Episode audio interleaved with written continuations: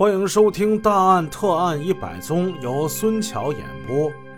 上回故事我们说到，楚阳春利用卑鄙的手段强行入主何氏兄弟的诊所，他还想让他老婆当院长，以后管财政大权呢。姓何的这哥俩肯定是不干的，但是阿县的所有人都知道。谁要是敢跟楚阳春过不去，那无异于是自断财路，甚至是自寻死路。兄弟俩根本不敢得罪楚阳春，于是采取了一个拖延的办法，想让这事情啊先冷一冷。但是你想冷，楚阳春不干呢，他似乎已经等不了了。到二零零五年春节前，他明确告诉了何氏兄弟。咱们的合作事宜必须在二零零五年五月一日前完成。楚阳春说的话很冲，我告诉你们啊，你们要是不同意跟我合伙经营，当然也可以啊。那你们呢，就从这栋房子里滚蛋。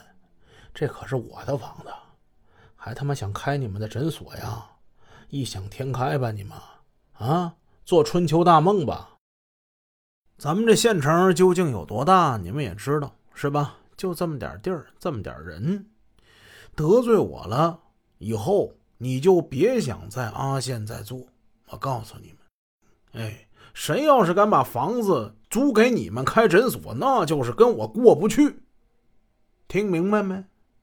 何氏兄弟俩可犯难了。合作的话，就意味着诊所会被楚阳春实际给占有。不合作的话，他们深知楚阳春的为人，兄弟俩不会有好日子过，弄不好还会有性命之忧。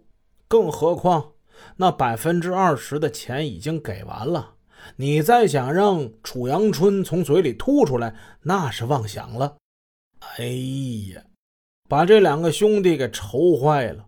本来在这个大家庭之中呢，哥哥何明庆并没有什么一技之长。他曾经是当地一家工厂的职工，工厂倒闭之后，他先是四处打零工，勉强维持生计。哎，屋漏偏逢连夜雨。九八年呢，他还患上了病，叫骨结核，哎，差点瘫痪。何明庆他几乎是没有谋生能力，其妻子下岗，又有幼小的女儿。家庭的重担全都落在弟弟何明东一个人身上了。后来呢，万般无奈，哥哥也来了诊所干一些杂活而楚阳春他在阿县那家大业大，势力大，可以说阿县每一栋楼房的兴建都是他的一场饕餮盛宴。而现在楚阳春居然想入股诊所。简直就是在咽口夺泥！他还让不让人活呀？面对楚阳春的步步紧逼，何氏兄弟俩也曾经托过中间人帮帮忙，过去给我说说情。听说呀，你们关系还不错，麻烦帮我们说一说啊，我们可以立即付款，还按照之前的合同来就行。嗯，帮帮忙，我们跟他不熟，现在老房子已经卖给别人了。那我们这去哪儿啊？是不是？麻烦麻烦啊，帮我们说一说。何氏兄弟啊，都快哭出来了。可是那霸道的楚阳春根本不听，哎，谁谈也不好使。他们也曾经想过，干脆不行，我们打官司吧。可由于没有跟楚阳春签订正规的合同，只是一个口头的约定，打官司根本没有胜算。而眼下，楚阳春却用心狠毒，企图一步步的将何氏一家两代人的财产给吞并侵占，这怎么能不让何氏兄弟俩怒火攻心，对其恨之入骨呢？在这种情况之下，铤而走险就成了兄弟俩的别无二法的选择。无奈呀，这算是无奈之举吧。既然你楚阳春。不让咱们好好活着，那呀，我们就跟你拼一个鱼死网破。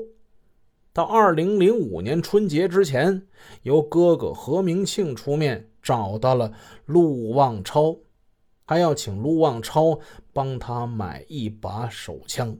咱们前文书曾经说过，陆望超小的时候不是被人拿石头把腿给砸坏了吗？他曾经被一位好心的老医生救治过伤残的腿，要不是这老大夫啊，他这辈子估计下床都困难。这位好心的老医生不是别人，正是何氏兄弟俩的老父亲。这次见何明庆请自己帮他买一把手枪，他就问：“兄弟啊，你是个实在人，呃，说一说啊，买枪干什么？这玩意儿可不是好东西，弄不好惹祸上身呢。”何明庆犹豫半晌，唉，他只是唉声叹气，并未直言。陆望超看他有难言之隐，也就不好再说什么了。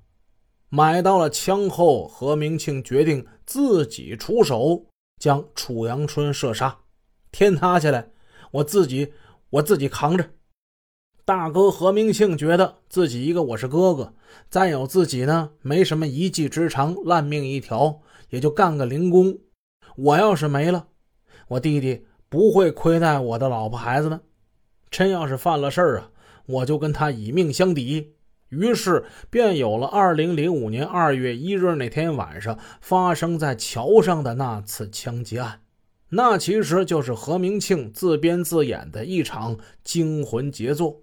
当时骑在摩托车上的何明庆，眼看着楚阳春走到桥中间了，无处躲闪，他加大油门，迎面就冲了过去，掏出已经上膛的手枪，对准楚阳春就是一枪。但是这人吧，他这个枪法呀，实在是不佳，又在运动之中，加之呢，心理素质也不是特别好，惊慌恐惧，即使是很近的距离，但是这一枪也没打中楚阳春，让他躲过一劫。本集已播讲完毕，感谢您的收听，下集见。